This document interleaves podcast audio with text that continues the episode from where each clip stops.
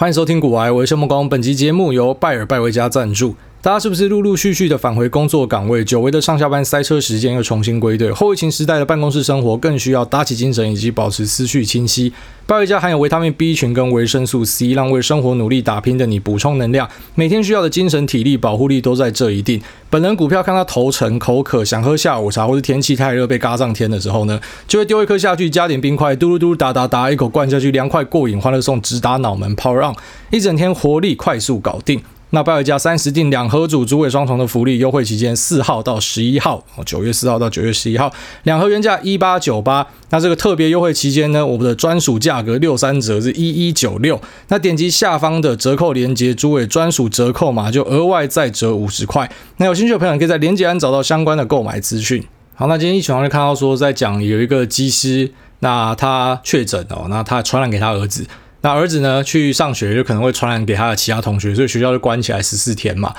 那这个老爸呢，跟他的同事们就被集中框列起来。我看我们机师群组的一些前同事也有在讲这一件事情哦。那现在可能整个网络上的讨论区什么又变得很恐慌啊什么的。那我觉得这跟我们台湾文化有点关系啊，就是大家对于那个清零啊，已经坚持到我觉得有点有病的状态。就是全世界都演给你看，你不可能完全清零，你一定是要跟这个病毒共同生活。就像我们跟流感是共同生活的，每年流感都杀了一大堆人哦，可是，一大堆人还是不去打流感疫苗嘛。那这个流感呢，就已经在我们生活中变成一部分了。我觉得这个新冠疫情也是在我们的生活之中会变成一部分，而且它可能会有新的 variant 一直跑出来，就新的变种这样。那就连以色列之前的模范生啊，那施打率做的最好的，他一样确诊就冲上去啊。那我也跟大家提醒过说，我们观察这个疫情就是观察死亡哦，死亡有没有冲上去，死亡率有没有冲上去啊？如果没有的话，其实也不需要再太过度恐慌了，因为现在跟我们去年的状况差别是，去年我们是没有任何工具去面对这件事情的，可今年呢，我们是有疫苗。那疫苗打下去之后，并不是代表说你就不会确诊，兄弟，你还是会确诊啊！就看看以色列的案例就好，你看看美国的案例就好。你还是会确诊的，只是你不会因为这样子导致重症，或者是就挂掉，或者是瘫痪医疗什么的。那你最后面就要跟这个东西一起生存。可是我觉得我们这边就很很疯，就大家很坚持要清零。其实全世界会坚持要清零的，都是那一种就是非常大政府思维的那种左派政府才会想要去做这样的事情。然后不然说什么纽西兰啊、那台湾啊，或者是中国啊，其实都是有这样子的思维，就是我们要这个政府的大力手段。可是这我就觉得很讽刺啊，我们在。今年初还有去年底的时候，你还记得那时候网络上还是什么媒体都跑出一大堆川粉嘛，然后全部就开始在笑说台湾哪一个人讲话不喜欢你，他妈你就是左派，你就是臭左派。那像连我连我都被说是什么左癌，我想说干你到底知不知道这个左派右派的定义是什么？你根本搞不清楚状况，你账户跟我没有几个鸟毛钱，然后你在跟我讲说什么我是左癌，那时候一大堆智障的跑来洗我的版嘛。那我还想说，哎，不错啊，至少大家开始去看到这种所谓的右派价值啊，自由派，那我们应该是自己可以决定自己啊，大家开始去理解为什么 Elon Musk 会在之前加州政府要停止他的厂，不让他做的时候呢，那他会讲说，我们可以自己自我管理啊，我们会自主控制。那口罩这个，那不然说我们要怎么样的管理，怎么样安排疫苗要不要打，这我们都会自己决定啊。我自己要打什么疫苗，他那时候说他自己要打什么，他什么时候打，那都是他自己决定的事情，就。你你才会慢慢去理解说，为什么这些老美会有这个想法啊？你不理解的人会觉得说，干他们就进行低能儿反制什么的。可是你觉得像这些啊，就是在美国的这些高层们，他们真的都是白痴吗？不是，就是他的那个脑袋的架构跟你不一样。他们会觉得说，很多东西是我自己决定，他们不会相信说我需要政府的分配或是安排，就不会像现在台湾很多人觉得说啊，这个政府要把边境关起来，就你就很害怕、很恐慌嘛，在那边焦虑嘛，每次看到人家脸书在那边洗什么焦虑焦虑。我想说，你应该是脑袋不好才会焦虑哦。很多那种会焦虑的人，简单讲就是你脑袋不好，你你不知道怎么保护自己，所以你就希望别人帮忙你保护，你就希望说别人来来来这个啊帮你安排，然后帮你决定说资源要怎么分配。我想说，干不是那时候大家一堆都自称自己是右派吗？怎么突然一瞬间风向又变成全部都是左派了？全部都想要政府救救我，对，政府帮我安排啊，什么什么样东西都给政府决定，然后把什么边境关起来，要做这种很强力的管理什么的。啊，就是变成说，你会发现，其实很多人的那种啊，对于政治的立场啊，就自助餐啊，讲白一点是这样啊，就是你当然在每个议题上面，有时候左，有时候右，那很正常嘛。然后比方说，哎，你支持自由经济，可是你同时也支持啊，像什么同性婚姻这种自由价值，你就是一左一右嘛。可是你不可以在同一个议题上面一下左一下右，你可以在不同议题有不同的左右，这个是很正常的啊。你在有些议题上保守，那你在有些议题上也是属于这种所谓进步价值。可是有些人就是在同个议题，只是这个疫情是在国外的时候，你就是很右嘛，啊，这样很像。很帅，自己是右派，很帅这样。好，然后等到烧到台湾来的时候，你就变一个他妈左派，整天都在讲说什么要怎么样管理，要怎么样管理，就很奇怪嘛。那这个清零的思维，其实就像那种什么小时候考试啊。啊，你今天你今天如果说你差三分就打三下一样，我觉得很低能啊，就是你不可能做到完全清零，大家要做给你看的，凭什么觉得说你台湾就是唯一一个世界上最屌，我做得到？好，那如果说大家有这种自傲也 OK 啦，可是你要想说你要去干到真正的清零，你要付出的代价是多少？有多少的小店家可能会因为这样倒闭？那我们的这个观光经济可能会因为我们迟迟不打开国门，然后造成更多的影响。你要去想这个，但当然我知道，你知道很多人在那种焦虑的侵袭之下。他不会去思考了，好像这种人在股票市场里面就是遇到崩盘，马上把所有部位砍出去的，因为他就他已经拒绝思考了，他就是觉得我现在就是很害怕，你就是要保护我，所以呢，你就是把所有东西都挡掉，对，就像是我现在手上就是在亏损的，你不要再跟我讲再多，我就把股票全部卖掉，把钱还给我，我不要玩了。好，那如同我们节目之前也跟大家分析过好几次哦，在每次的沉默巡回都跟大家讲这件事情，就是焦虑是一个最糟糕的情绪。焦虑不会为你带来任何的好处，因为最终你还是要解决问题。你不会因为你焦虑，那你的解决问题的效率就变好，不会。你反而会因为这样子啊，你可能就错杀了很多好的标的，或者说因为这样子你就做了一些可能会造成更大影响的一些决断哦。那我个人是这样觉得啊，就是大家有打疫苗的，赶快安排，赶快去打，打一打之后就交给上帝了。然后真的就是这样，就交给上帝，因为你还是会确诊啊，兄弟啊，就是还是会传染给你啊。但是呢，你至少不会重症，那几率降低啊，还是有人会挂掉，没办法，就像。是打流感疫苗，有些人还是挂了啊，这是就就是是这样子，这是很很现实的事情，很可怕的事情。但我们就是要面对，因为我们我们没有别的选择了。然后这个东西会会长存在这边，除非对啊，你可以期待说会不会什么两年后、三年后突然发明了一种特效药，那这特效药呢可以就是彻彻底底的根治掉这个，就像是当年 SARS 突然就不见了。你知道，其实 COVID 在去年大家很多觉得呃到夏天就不见了，就发现到夏天没有不见。那哦，到年底就不见了。哦，到年底没有不见，疫苗出来就不见，就到疫苗出来了还是在。啊，而且有新的变体出来。那难道我们就要因为这样子就推迟所有的其他的事情就就不发展了吗？我知道有些人的想法已经是这样啊，但是我自己的意见是觉得你终究是要跟这个共存。然后你试着去了解，诶，为什么那时候我们在看足球赛的时候，你会看到这个英国的王子王妃啊，那他们的儿子。那你们三个反制哦，不戴口罩哦，在那边哈，跟那个 Ed Sheeran、Beckham 哦，贝克汉也在那边，全部都不戴口罩。他妈，你们一群是低能了嘛？就我们用我们的思维去看他们，你就会这样觉得嘛？可他们的想法就跟我们不一样。其实我后来会觉得，你知道有很多那种，就是你你觉得国外会有很多好玩的东西，他们的这个想法比较奔放啊，或者说我们会讲说，我们希望我们的教育有一天可以，就是不要不要不要像我们现在这个样子，小孩子都送补习班，大家在那边互相竞争，然后搞到你知道压力超大这样子。那虽然不是垫底，垫底应该是韩国，韩国有些跑。去自杀，年轻人压力超大。可是台湾的年轻人压力应该也不小啦。那就从小在就学时间就这样被搞出来的嘛。那就开始去思考说，为什么人家可以跟我们不一样？当然我们也不是讲说什么人家的东西一定都是比我们好，但是我是说，就是你在看人家会有一些表现的时候，你是要看整套的，就像。很有创造力的小朋友，可能同时也很皮啊！你不可以说什么干，你要给我很有创造力，然后同时又要很文静，什么人家讲的吧？什么你的老婆就是出外要怎么样，在床上要怎么样，在家怎么样？干你假卡爸了，那我也不会讲说你老公你在外面怎么样，在家怎么样？啊？在外面就一定就是好像这个郭台铭一样？很霸气，到处赚钱啊，很厉害的商业手段强力这样，然后回家突然变他妈超细心，会打毛线，这晚上还帮老婆按摩什么？干怎么可能啊？然后这是一套的，就像那民族性啊，也是一套的。那如果说你今天会对于这种什么要清零就搞到很焦虑的，我觉得就是也难免啊，也难免我们在一些事情上会会是那个太阳，大概是这样哦。但是我自己呃今天晚上是要去打 AZ 啊，有点紧张哦。很多人讲说 AZ 打下去之后，感觉他妈像是被车撞这样。那严重一点的，我听到了，就是最近有一个朋友的爸爸是好几天啊。我希望说在下一期节目之前我会复活之类的。那我家手上部位这个，特别是期货的部位还蛮大的，所以呢，我希望这个礼拜一早上还可以继续看盘哦。就是请大家就祝我顺利啊。好了，那我们就进入今天节目吧。好，那我们开头先回应一下上次还上上次的 Q&A，有一个在问说，如果你在美国券商这边什么多久没交易，那会导致你的部位可能就被州政府收走之类的、哦、这件事情。那我后来呢是获得了这个资工心理人，就是另外一个在写粉专的朋友，那他对这个东西比较了解哦，他有去查资料，就过来跟我分享了一下，因为我是不了解啊，因为我一定都是有在密集交易的，所以。怎么讲？就是我的部位是永远不会碰到这样问题的，就连我的可能长头的部位，我也都有持续在入金，因为我在交易，所以我是从来没有想过这件事情。那、啊、上一集呢，就大概回应一下，但是他帮我补充了资料，所以我在这边分享给大家。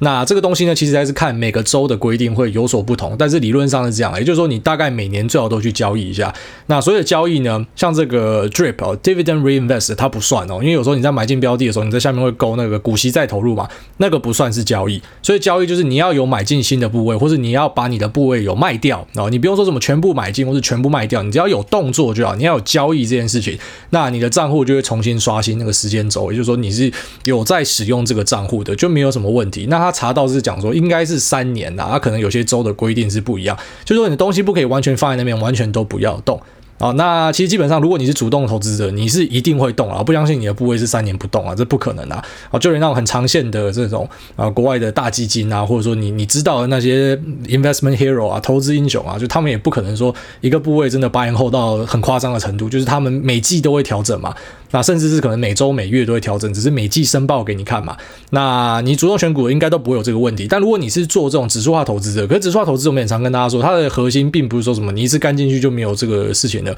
好，你还是要持续的投入嘛，因为你不确定你干进去的位置会不会就是一个什么历史高点之类的。虽然你用回测去看啊，这个干进去呢，这个长期来看，然后胜率是还不错的。可是这个核心是在于说，如果你有新的钱，你会一直入金嘛。所以只要你有入金，有在持续的投入的话，都不会有问题。但如果你是那一种，你可能今天就是。啊，听了我们的节目之后，那就是在什么去年或是今年，那就决定刚好手上有一笔钱，阿妈留给你的，你没有用，那你就全部直接这么干进去，VTI 就那边放着的。啊，那你要注意哦，就是属于你这一种人啊，因为你你可能不会再入金，不会再操作的，你就有事没事就进去啊，当天卖掉一股，然后再买回一股，就这样。那在美国这边也没有什么什么滑价价差的问题啊，特别是你买这种大型的东西。你就卖一买一哈，那就整个账户就就刷新了。你就记得，反正可能几个月就上来刷一次啊。那这样子就就避免掉你的账户可能会被啊，就是所谓的州政府收回去。他的做法是把你的部位清掉，然后帮你保管你这个现金，你是拿得回来啊，只是他会把你的部位直接清掉。这样，那你可能会遇到最悲剧的状况呢，就是你想到说，哎，你二十年前哦有听了一个什么股癌跟你讲说啊，这个要投资美国的话可以买 VTI 嘛，那你那时候就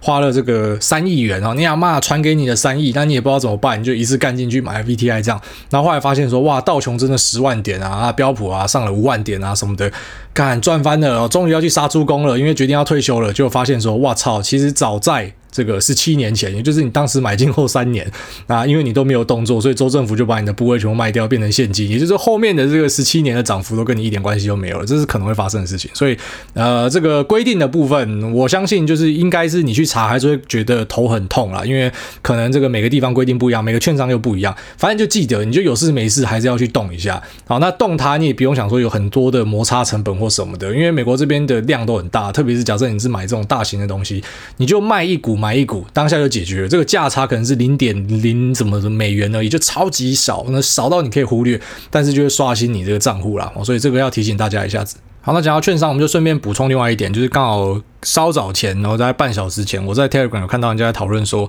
这个你在美国投资东西啊，如果说这个券商倒掉会怎么办？那这个东西我们其实有讲过，只在这边就一并哦，这集好像就变成是专门在讲这个券商注意事项啊，没关系，我们就是弄成一套让大家知道。你在台湾这边投资，先讲台湾，台湾这边比较方便，因为我们有一个东西叫集保中心，也就是说你今天不管你是透过什么富邦国泰啊，还是什么富国啊、玉山什么的，你买的东西都托管在集保这边。就是说，你今天如果遇到你的券商倒掉的话，啊，那基本上就会有下一家去接手这个东西，或者说你的部位呢，就是还是在的，因为是托管在集保中心这边。那就像是零零五零哈，这个东西最早并不是元大的东西，哈，它是别人的东西，那只是最后面就由元大接管下来了，所以你不用担心说你在台湾的投资部位会不见，除非你今天是买到被清算的东西。但如果说你的这个投资是某家公司或是某个 ETF，它还是很很健壮的话，你不会因为说你的券商倒闭这个东西就不见，然后在台湾是有这个集保在保护的。那在国外呢？然后在美国就稍微复杂一点点，他们有一个机构叫做 SIPC，就是 Securities Investor Protection Corporation 啊，它来保护这些投资者的啊。但是它的保护并不是真的做到说什么像台湾集保这样就全部照你。它的这个保额我记得好像是二十五万美吧，就说二十五万美以内的部位呢，它是会保护你的这样子。那这个是建立在你的这个券商是有加入 SIPC 的啊，然后有有在其他比方说这个 FINRA 监管的，这个都是会会对你的券商是有所加分的。那我们平常会聊到券商，像什么 TD 啊，TD Ameritrade。那 Charles Schwab 或是这个 IB 哦，Interactive Broker 跟 First Trade 这都是没有太大的问题哦，而且里面有有些是上市的。那像这些公司都没有问题，而且是有在监管之下。也就是说，今天如果他们出了问题的话，你是会获得保护的啦，就在一定的数额以内。当然，你是大户的话，其实很多东西你本来就应该要再花更多心思研究，或者说去找一个会计师讨论哦。你的钱是有这个上亿以上的，都建议你是要有人帮忙你哦。就是这已经不是在你一般人可以自己去管理的，除非说你真的是非常勤劳之类的。那比较需要注意的呢，是有一些新的这种网络券商好，像 eToro 至今他都没有去解释说，哎，这个部位到底是不是你自己持有？那像我自己就前几天就收到特斯拉股东信嘛，那其实每天都会收到各式各样的信，因为我自己的在美股的部位，我是当百货公司买嘛，然后跟大家聊过，我的大概八十五。趴八十趴到八十五趴是压在前十只持股，但是我剩下的十五趴的钱哦，我就是蛮喜欢去买各种奇怪的东西，好玩的东西上市我就买个几股这样子，所以我每次会收到一大堆股东信，但你就知道我会收到股东信啊，代表说我是持有这个股票，他是认我的，他会寄来给我这样。可是，在 eToro 这边买股票，我从来没有收过股东信哦，所以这还是要跟大家提醒一下，你要去找那种有在美国受到监管、那 SIPC 有保护的券商，这是比较好的。那再来就是像这个 IB 啊，举例说明，Interactive Broker 呢，它是有。把你的这个部位呢是托管在银行的哦，像像是 Wells Fargo 这样的大银行，所以像这种就是更加的保障哦。那在美国这边就一样，回到我们刚刚开头讲的那种，那这大政府跟小政府嘛，那他们其实就比较偏重小政府，所以很多东西呢，就是他们是自主管理，然后他们会比较自由。你会看到各式各样的样态存在，不像台湾说我们就集中管理啊，有一个集保中心这样，所以你还是要了解一下他们各自的规定。但基本上你去讲，你去你去用我这个刚刚前面提到的这个四个。大券大券商，我觉得大家最常用的 FTIB、CS 跟 TD 都没有什么太大问题啊，这个都全世界人都在用的啦。好，所以呃，我相信这个是有相当程度的保证的。但是如果你去玩其他的，像是在赌 CFD 的一些网络券商，或是一些后来跑出来的网络券商，但是它并没有哦，就最基本的 filter 方式就是你到底有没有收到股东信啊？那如果你都没有收到股东信，那代表这股票可能根本就不是认你，它是在认说这家公司。那这家公司倒掉之后，当然这股票会不会分到你手上，这个就是一个问题了啊。所以这是要提醒大家的事情。好，那我们今天就来跟大家分享一些比较实战的话题啊，特别是最近可能开始很多人怕高了啊，觉得目前的这个股价已经来到一个所谓相对高点，即便我们可能在一万两千点、一万三千点，大家说相对高点啊，去年可能七八月大家说美股相对高点，就吓死人了，真的是一直涨啊。还记得我们在年初的时候有分享，好像是瑞士信贷吧，我觉得他们出给客户的一份报告，那有写到说今年美股的预期报酬，本来好像是抓什么五趴还是四趴吧。就妈美股涨了二十趴哦，今年都还没过完，就涨二十趴，所以很吓人哦，非常吓人，就跌破这些专家学者、什么首席经济学家的一些眼镜，这样可能大家都没有想到会有这么可怕的行情。那大家一直在想说什么时候要减码之类的，然后那在过往减码的人可能很多减了之后就回不来了。好，所以其实减码是一门学问啊，减码并不是说什么我今天把东西减了，那减了之后就怎样，我就退休了，我就去跟青梅竹马结婚了，然后这个故事不是这样演，那只有动画这样演。真正的故事是你解码之后，下个问题是，那你要加码什么？你要买什么？你这个钱下一步是什么？而不是说什么哦，我解码了，然后我就我就领出来就退休了这样。所以其实有很多人他在玩啊，比方说同一个标的，我们举例来说啊，Microsoft，那你觉得 Microsoft 这边相对高点，我就减码，然后之后你要加码的时候，发现说，诶，它有跌下来，可是你觉得它会再跌更低，你就等，就隔天就他妈反弹回你减码的位置之上，所以你反而买不回来了。就很尴尬嘛，你本来一百股，然后剩下八十股，然后你这个这个剩下的现金你就不知道该怎么办。其实这应该是很多人遇到的问题，就是我减码之后，然后东西就继续涨，怎么办？那其实这本来就是你要承担的事情。那只是呢，有一些比较好的做法，就是如果你今天是想要把现金的部位拉高，其实也是有一些做法可以去。我个人觉得啊，就是相相较于说你持有现金，它可能是一个比较好的选择。啊，在美股这边呢，有一个很好的工具就是 spec。虽然 spec 大家觉得这个是很多骗人啊、圈钱的工具啊，但是 spec 它的这个运作方式是这样：他跟大家募集资金，这资金呢信托，然后直到他找到一个东西买，没有找到的话，他就要把钱退回给大家。所以呢，它有一个 par value，就是一个票面的价值，它最后面就是要还给大家这笔钱。那这笔钱呢，看状况，有些 spec 是二十块，有些 spec 是十块。也就是说，当这个 spec 它目前价格是在它票面价值附近的时候，就是十块，或甚至是稍微跌下来更低一点。其实这个东西它本身你就可以把它当成是一个现金持有，而且它是一个下档风险有限的现金。然后因为这个 SEC 会管理嘛，所以这个钱它是不可以帮你吃掉，它是没有找到东西收购，它就是得还给你，然后就是要把钱还给你。所以呢，你的下档是受到保护的。那上档呢，就是如果你选一些你觉得是还蛮厉害的投资大师他们开的 spec，那上档就是他可能会收到一个很强的东西，所以这东西就飙涨了。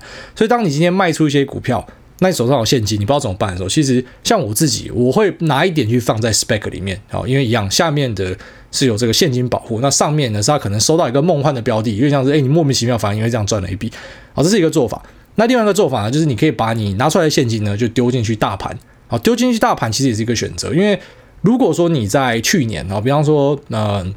在二零二零年的五六月，那时候有一个 SARS 之乱嘛，那所有的这种软体及服务的公司都涨得很凶。那你可能在这个过程之中，你有去停利掉一些东西，可是你就想哦，你停利掉，那你可能不知道买什么东西。那如果你的现金一路抱到现在的话，你就产生一个非常严重的 cash drag。你可能什么，你停利掉五十趴的现金，可是五十趴现金你都不知道买什么，那就变成你家绩效。假设说你的绩效是是今年是六十趴，你觉得自己很屌，但你你错了，因为你握着五十趴的现金，所以你的绩效实际上只有三十趴，因为你要用你整个在那个部位的钱来算，你不可以只算说什么哦，我今年绩效是一百趴，哦，因为我可能花了一趴的钱去买某只标的，不可能这样算嘛，这个是不对的嘛，因为你九十九趴的钱就放在那边等死嘛，所以你算是要用那个整个部位账户去算，那你的绩效是怎么样？那我们不想要产生这样的一个困扰呢，你可以选择你把这笔钱先放到大盘里面去，哦，就算在接下来的呃什么八个月、十个月、一年。你都找不到标的，哎，可是大盘涨翻了，所以呢，你还是有赚到钱的。你不会说什么，你就因为这样子就就就脱离市场，就就错过了，这是一个做法。但是去投大盘是有一个问题的，然后就如果你今天遇到修正的话，当然大盘也会跟着修正，所以呢，你可能就会吃到一个这个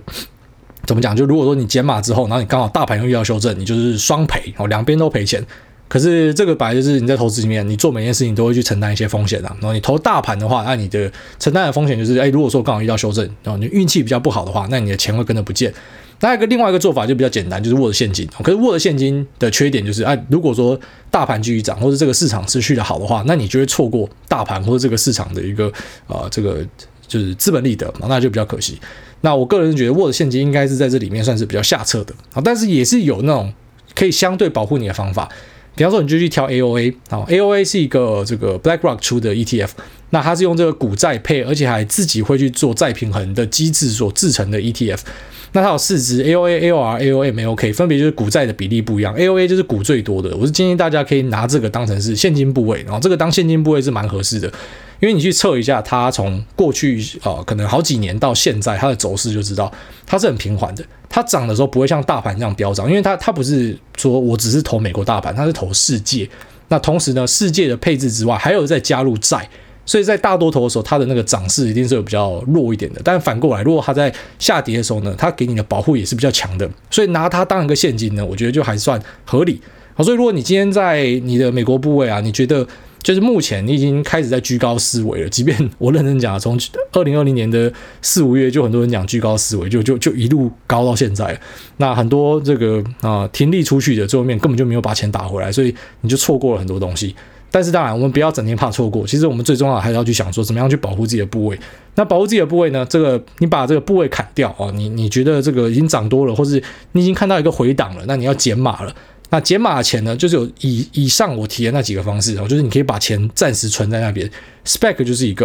啊，但这比较进阶。如果你是不懂股票的，我是建议你完全不要这样做。那 VO 呢是一个比较显而易见，而且风险耐受程度稍微高一点的人可以做的啊。它的风险就是在于说，可能你刚刚也遇到大盘下跌，所以呢，你这个本来是要当现金的部位，它也会跟着一起缩水啊，这就是你的风险。那再呢，就是现金哦，直接握现金。那它的好处就是现金就是不会动哦，就像是你你去买这个美国短期国债一样哦，它就是不会动，它就是很稳很稳。可是呢，这个下跌也不干你的事，但上涨也不干你的事哦。那我个人觉得这个在我的选项里面是属于比较低的，就我我比较不会以这个作为一个根本。然后再来呢，就是 AOA 这种啊，因为它本身是股债配，那股债配呢就可以为你带来一点下档的保护，就在大盘大跌的时候，它跌的不会比大盘多，所以呢，这个是一个还不错的选择。那当然也有一个比较进阶一点，就像我在脸书上面写的，我在聊我自己的部位的时候提到说，我会把 Microsoft 当成是一个现金部位，为什么？因为它的贝塔是小于一的啊，当贝塔小于一就代表说它跟大盘的联动性是比较差的。那你要去避免这个呃，你的配置里面啊，就是有。过大的回调的话，就是所谓的你要去做配置，然后去降波动的话，这是很多机构或者是操盘人他们都会很强调的事情。那你的做法就要找一些负相关的东西，像股债就是某种程度的去降波动的做法。那你去找这种贝塔小于一的东西，某种程度呢也是一个去降低波动的做法。只是这个贝塔只是取样，其实是看状况。有时候你你贝塔取样的地方它是大于一，有时候是小于一，那个是很难说的。好，但是。呃，还是有一些方法，就是你把时间轴稍微拉长一点，然后大概知道说这只股票就是它的股性啊，它的股性就是它可能不会跟着大盘跑的。那像这样的东西呢，其实我自己是会拿来当成是现金部位暂时持有，就是我今天如果停利掉一些东西，我不知道怎么办的时候，我就把这笔钱放在那边。那这个东西呢，因为我本身放现金的部位，我也希望说就是我在思考要投下一个东西的时候，它还是会涨。所以呢，像什么 VOVTI 或是这个 AOA，那 SPAC，然后或是这个微软哦，都会是我的选择。就是我可能可以暂时把钱托管在这边，那我就可以期待这个钱还是会成长，即便我现在想不到这个投资的想法，不知道买什么，可是它还是会成长。好，那以上就算是我自己的分享了。这个一定是因为每个人会不一样的。然后你可能会觉得说，你要把美股的部位往下降，是因为你觉得美股整个会大回调，那你去放在 VTI 或者 VO 或者放在微软就很奇怪嘛，因为你是觉得整个会跌嘛。但如果你是觉得说我这个族群可能会跌，但是美国市场我还看好，哎，那你放这就很合理嘛。那像 AOA、AOR、AOM、AOK，它的特色是它是全球配置的股债配，所以呢，它也不是只有美国。所以如果你是觉得，诶，美国市场有可能会下去，但是我觉得全球市场没有要毁灭啊，外星人没有要登陆，那又有这个股债配的效果，可以去保护一些冲击，那你选这个就很合适哦。但是如果说你就是不喜欢投资全世界其他地方，就觉得说只有美国是最好，那你买这个啊也很奇怪嘛。那现金以我来说，我会觉得现金在大多数的时候都是拖油瓶嘛。可是呢，认真说，现金在有一个时候超强，就是真正的崩盘哦。如果你今天是遇到真正的崩盘，一五年、一八年、二零二零年三月，那你握的现金呢，绝对是最强的哦。但是在其他的状况，如果说它不是崩盘，它只是修正，那现金呢就是一个拖累你的东西而已哦。所以都是有好有坏啦。那 spec 的部分呢，就是如果说你今天遇到一点哦，比方说他们监管上的失误或什么，人家卷款应该是不会，因为是有信托了啊。但是我我们举例来说，一些比较极端的状况，因为毕竟 Spec 它还是一个一个的这种，啊就是所谓的特殊目的公司嘛，所以它的风险一定又是更大的。但是可能对于一些人来讲说，这个有点像是彩票。我们刚才前面提的什么，你去放在大盘、放在现金、放在 AOA，它都不可能在短期暴涨。可是你放在 spec 里面，你是有可能会赛到一个短期涨一百趴之类的啊，所以每个工具都是有它适合的人啊，那工具呢都是看你怎么样去运用而已啦。那我们这里就分享到这，然后就希望大家在这个 所谓的啊我们持续爬高的过程之中，居高思维的过程之中，以及要去做调整的过程之中呢，都可以找到就真正适合你的工具啊。好，那接下来我们进入 Q&A 的部分哦。这第一位 I U I U I U 爷，他说翻出旧 iPad 来五星五星五星。他突然想到旧 iPad 可以来五星推爆，马上就来了。就算是回听过往内容，也常常有不同的收获。那今天白天在听旧集数的时候，听到千万不要用未来不久会用到的钱来做主动投资，以免真的需要用到钱的时候，碰巧遇到突发状况砍在阿呆股。那因为明年初我家宝宝也要出来了，那也恭喜你。然后说目前大概有三十左右投资，一半台股，一半外汇，美金、日元。那台股目前应该是打平到小赚五趴内，美金大概成本在二七点九，那日元是零点二五八。想请问是否要抽出台股的资金分批再投入美金？对宝宝出来后需要用钱的时候比较保险，还是应该就留着现金？问号。那目前是背着车贷。明年二月就缴清，对于美元、日元的走势又如何看待？问号。那感谢诸位，赞叹诸位。其实外汇我们之前有提到，这个就是克苏鲁，就是央行之间的战场。你知道外汇不是一般人，你说哪个方向就哪个方向，那是太困难，那都是真正的巨鳄们哦，大鳄鱼在玩的。所以外汇我只能够大概就假设你要猜一个方向，我我会这样猜啦。美金我会猜它会往这个。升值的方向哦，就是 DXY 会往上走，美元指数会往上走，因为这个啊，当他们的 taper 发生，然后缩表升息呢，这个都是支持着美元会往上走。那我觉得是这样啊。那台币的部分呢，理论上。美金转强，台币就要转弱哦，理论上就要贬。但问题是，台股这一两年出口超级强，你知道一大堆拉货嘛，所以我们赚了一大堆美金回来换成台币，台币就变强了嘛。所以台币这一两年很猛，没错。不过其实有蛮多分析师，我觉得厉害的朋友们以及我自己的看法都觉得，你知道我们已经看到一些终端需求的减缓的，也只跟大家警告嘛。哦，那比较早跟大家警告的，可能就是像是什么面板那一类型的嘛。然后之后后来最近也开始跟大家提醒这个，啊，就近几个月跟大家提醒说。诶，我们看到 NB 跟 PC 有减缓嘛？那直到在上次就是惠普开了一个财报之后，诶，就证实了这个真的有看到减缓这样。那你也可以去观察宏碁这边，因为它也是有在做笔电嘛，所以你可以看一下终端的状况怎么样。要记得，我不是讲说什么需求不见了，需求可能都还在，但问题是因为前阵子就是很多库存在狂拉嘛。那你狂拉库存，那如果说最后面真的是遇到一个这个景气的反转，库存又很多，又不需要拉货了，那它会这样一层一层往上反应，最后面你可能最后一关就传到那个晶圆代工那边去，但是前面就是从这个通路开始慢慢往上挤，这样。所以呃，你说台股还有没有很多升息的空间？不是升息啊，就是升值的空间。我自己会觉得看相对保守啊。那你说有没有必要把台股都卖出来，然后去换成汇率？当然，汇率的波动一定是比较小。哦，就是你去你去玩汇率，那一定是比较小。可是问题就是说，你去呃，在台股的部位里面，你只有呃五成嘛，五成也没有到真的破险很多，因为你不像是我当时讲这个建议，是因为有很多人都想要满仓干进去，顺便加杠杆，还要质押，然后去压大盘，那你就会怕说，你今天需要用钱的时候，刚好台股就跌掉一半之类的，明明你就知道这东西会回来，可是你需要用钱，你就只好砍在嘎呆股嘛。那你只有五成的资金，我觉得还行啦。好，但是这个问题其实还是要看你到底实际上，像你台股是买什么，你五成资金是买什么，你没有讲，我不知道。如果你说是大盘。那我觉得那，那你干嘛砍？就不用砍啊。但如果是一些个股，哎，那可能也要看状况是什么。就像我们刚刚提到，你替代现金的方案很多，啊，其实每个都是要看你个人的状况跟喜好。我搞不好觉得现金不好，有些人觉得现金超好的。那或是我觉得其实放在这个 V O V T I 很好，可是有些人觉得我就是要闪美国的风险啊，所以放在这不好。那个都是看个人啊。好，所以下次问问题呢，记得要先把那个自己的条件要讲清楚，我们才比较好回答。下面有这个迷途的菜比吧，他说 Ben。那感谢主委，赞叹主委，请问主委怎么看 GME、AMC 这两只 APPS 核心股呢？那 APPS 看上空头机构裸股卖空，或者在黑石交易造成美国股市黑暗的一面，这个是蛮久以前就讲过了哈。你回听一下我们差不多蛮早期的集数，那在好像是一二月的时候吧，讲这个 GME 跟 AMC 之乱的时候就有跟大家分享了哈。这个是之前聊过的。那现在怎么样看待呢？其实我觉得。呃，当然你说什么黑暗的一面，我觉得没有黑暗的一面啊，就是机构在对干，然后散户刚好站在其中一边，好，这是我一直以来的论述。我觉得根本不是说什么，呃，就是有有什么真的很大的阴谋或什么的，因为有时候那些阴谋都是怎么讲，散户会乱解释啊。好像 Robinhood 他要去提高大家的那个保证金的时候，那那时候不就很多人讲说这个是在作弊嘛？可是其实你看台股也是啊，你你你一直狂炒航运股或什么的，那证交所、期交所他们就一定会有动作啊，就让你那个长荣保证金要放两倍啊。那可是我们台湾人是比较顺民嘛，就台湾人就不会有人讲说什么干你妈，这个在保拍掉哦，你这个是在诈赌什么？可是那时候他们就讲说这个叫做诈赌，所以嗯，我自己觉得其实这件事情本质上并没有那么复杂，对，是一个嘎空秀没错，但是也不是说什么散户对抗一个什么神秘大机构或什么的，没有那么阴谋论啊。好，下面一位这个二三三零韭菜，他说五星吹爆王建民脂民膏，他说哈喽，艾大，想请问关于定期定额投资零零五零或是六二零八，投资到后面有听过钝化的问题，就是后面投入的金额只占投入的金额的一点点，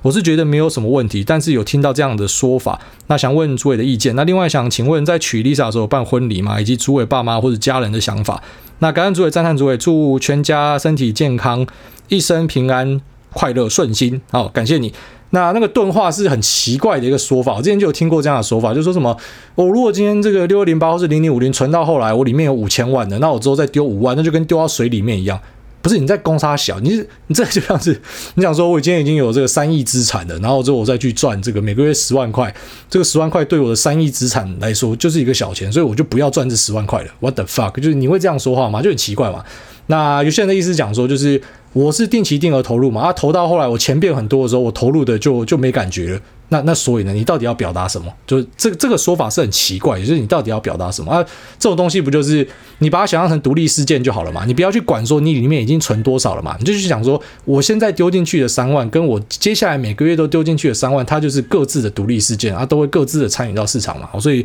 这样去看待就好，就不用管什么钝化不钝化的。然后下面讲说有没有办婚礼？婚礼没有办啊。我们之前有一集的 Q&A 刚好就聊到这个，那可以回听一下。那家人跟这个爸妈的看法，我爸妈其实一直以来都不会给我下指导棋。就告诉我说一定要怎么样或什么的，然后其实也一直以来都没有什么意见这样子。那他家人的话是还蛮高兴的，像他妈就是就是一直在有点类似逼婚，但也不是逼婚，也不是真的强迫啊，反正就是讲说快点结婚，快点生小孩这样子。那大家都还在蛮开心的。好，下面一位嘿呦呦呦，他说：“主委你好，自己一个人录 podcast。那请问主委在翻倍在翻倍的过程中，有遇到大回调失去信心过吗？小弟分享个人的故事，刚踏入股市的时候就懂得资产配置，比较不会得失心太重。但到大学快毕业的时候，想说拼一个赚烂，将来因为钱被社会荼毒，但想不到一开始稍微尝到了甜头，后面就接连走下坡，把去年七十趴的绩效都输回去，从零开始，哈哈。但当初的本金还在，可是胆子也被磨平”那听到主委有一集说十万翻倍去打工比较快，点醒梦中人，所以现在正在打工。OK，那你说有没有失去信心过？有啦，早期有啦，到后来比较不会失去信心，可是有时候还是会闷闷的啊。比方说像呃，我自己有在脸书丢过我那个单嘛，就跟 GG 对做那三个，其实那三个就有主力标的嘛，你去看一下说我丢多少钱就知道了。所以，呃，像美国那个成长股回调的时候，心情是真的有受到影响。那甚至是蛮多听众都有听出来，那私私讯问我，或者说在群组问说他是不是心情不好，然后我才惊觉，干，原来你们也发现了。那就是我自己，我觉得我已经算是蛮能调试的，可是可能大家就听得出来说这个家伙现在有一点闷哦，类似这样。所以，呃，这个信心被打击是会有，但是你说有没有失去信心？呃，到后来就真的是比较少哦，就真的是比较少，因为你知道自己在干嘛之后，越来越有自信之后，其实就会比较少失去信心。就偶尔你还是会怀疑自己，说我现在到底是对还是错？可是你知道自己就是可能啊，长远下来你是在正确的方向上啊，所以那个是需要时间去累积的。那再来就是讲说，你把这个什么七十趴绩效全部输回去，那个就是有时候人家心态炸裂了。我们讲的心态炸裂就在讲这件事情，就是你突然一瞬间啊，突发奇想啊，就突然就决定要用奇怪的方式去做奇怪的事情。那当然有时候带来意外的收获，但是更高几率呢，就是你可能就把你本来钱都赔掉了。那我觉得不要气馁啊，不要气馁，就继续努力就好。那你最后面讲说什么？我有一集讲说十万翻倍去打工比较快，这是真的，这个不是在在刁小资族或什么的。就是如果你今天让我什么从头开始，从十万块开始，然后啊，大家有一场比赛好了哈，然后你说十万块就是谁可以在三个月内翻到二十万啊，就会获得胜利。我会直接去打工，因为去打工从十万翻到二十万最简单。你说股市十万翻到二十万，那个要有一点运气的成分在，因为你不是啊，就算是你真的很强好了，可是你。未必每年你都找得到翻倍股，然后或者是你搞不好那一年就是空头年，然后你说空头年我就反过来做空就好，讲都很简单的，但是实际上就是在空头年可能难度就变得更高，或者说这个是盘整年啊，你其实也抓不到，到那种大波段，所以基本上你要我十万去翻二十万，我就会告诉你讲说，干我真的去打工是比较快，但如果你今天跟我讲说，我们是到了另外一个世界，另外一个比赛啊。给你一亿元啊，一亿元你要翻到两亿元，那这时候你去打工的就像智障嘛？你怎么样打工可以赚到这个一亿元？就太难了嘛。那反而你去资本市场，这个才有机会。哦，虽然一样，这个难度是差不多的，要翻倍都是很困难，但是打工要赚到翻倍是超级难。哦，不过你从一亿元要翻到两亿元，就跟你十万要翻到两万，某种程度上来说，当然难度是有差，可是那个是比较可以想象的，就是这是比较办得到的。所以本金小的人要要把本金往上拉，最快的方式真的就是资。直接去打工哦！如果我今天是突然那个财富归零，从零开始，你跟我讲说要怎么样从一千块变成这个五十万，我自己会选择我去打工。我讲真的，就是我不会说什么，呃，我就去做我最擅长的股市。我知道那太难了，大概是这样。好，下面为这个两百孩子六十狗的妈，她说：“可爱的台 GG 新手爸爸加油，祝全家平安。”好，谢谢你。下面为这个不要伤心难过，他说拜托念我，爱大最棒。想请问对于十一月准备上市的电动车公司 Rivian 的看法，一直有在关注他的消息，不知道爱大会不会准备买一点参与气氛，还是会考虑买多一点加入持股。最后祝爱大全家平安，都可以快乐睡过夜。然后感谢你。那 Rivian 呢就会属于我刚刚前面提到，就是拿小资金然后去买个什么二十股、三十股参与一下的，就是你要我把它当成正式配置，我讲我办不到。你知道 Rivian 下的估值是多少吗？它的估值等于二零一九年的特斯拉。也就是已经有量产出车子的特斯拉，Rivian 他妈一台车子都没做出来，它的估值已经等于那时候的特斯拉，所以一大堆人讲说特斯拉在炒作。那我问你，那这是不是炒作？这个绝对是他妈炒作中的炒作。可是为什么它撑得起这个估值？最大的原因并不是因为说他卖了一个梦，说他要做电动车，因为大家都会。那它最大的原因在于它背后有亚马逊哦。那亚马逊的投资案，你就想他们钱多人多，那人脉多，那然后又有这种强力的各种资源，所以他要把这个。这这个公司做起来，而且他确定会给他订单的话，那我觉得是没有太大的问题啊。只是最困难的还是因为它的估值毕竟就是不便宜。我刚才提到它是二零一九的特斯拉，二零一九特斯拉已经已经输出很多台车子了，所以那个那个等级这样一比就知道说这个东西大家对于它的那个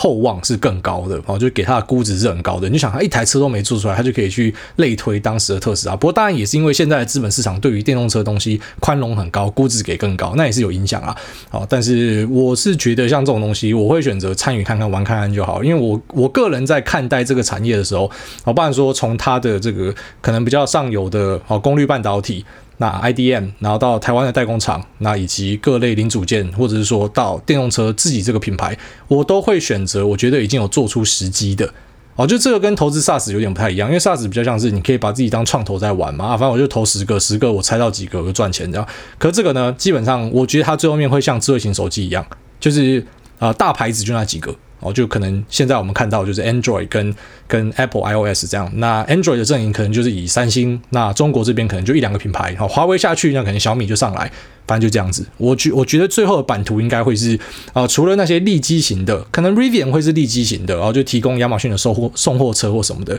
但是消费型的东西应该会变成就是寡占啊。我的想法是这样，所以我会宁愿投相对成熟的供应链或是公司。好，这是我在投资上的选择，会这样做。好，下面为这个 S F S I J F K S Y H H，他说韭菜好吃也好割。那最好我是今年二月刚入股市的小菜鸡，当初爬了很多网站推荐的券商，最后是选择尾鱼来操作，原因是入金方便，可以刷卡不用出门电汇。但时常听到主委说很多尾鱼的一些问题，那想请问开市尾鱼是不是不适合菜鸡做长期投资，每个月固定入金进去呢？最后祝主委 Lisa 小主委一家健康平安，好谢谢。那这个尾鱼这个东西，其实当初我自己也是没有在用，我是因为呃人家一直在问，我就进去开嘛。那开了之后，后来我的使用心得也如实的跟大家分享嘛，哦，就是到底实际上用完感觉什么。那以及这集的开头刚好就讲到这个，然后其实有时候真的蛮巧的，我真的都不是有先看 Q&A，我从来都不会先看 Q&A，我都是就是顺着节目录完，然后看看 Q&A，然后这样念。有时候就是很巧，刚好的我们这一集就就讲到就是你要问的东西，所以你就去听听我的我的说法就好。那我觉得其实最大的问题呢，就不是说什么方不方便、好不好用什么，那方便好用，它绝对是很方便很好用啊，就是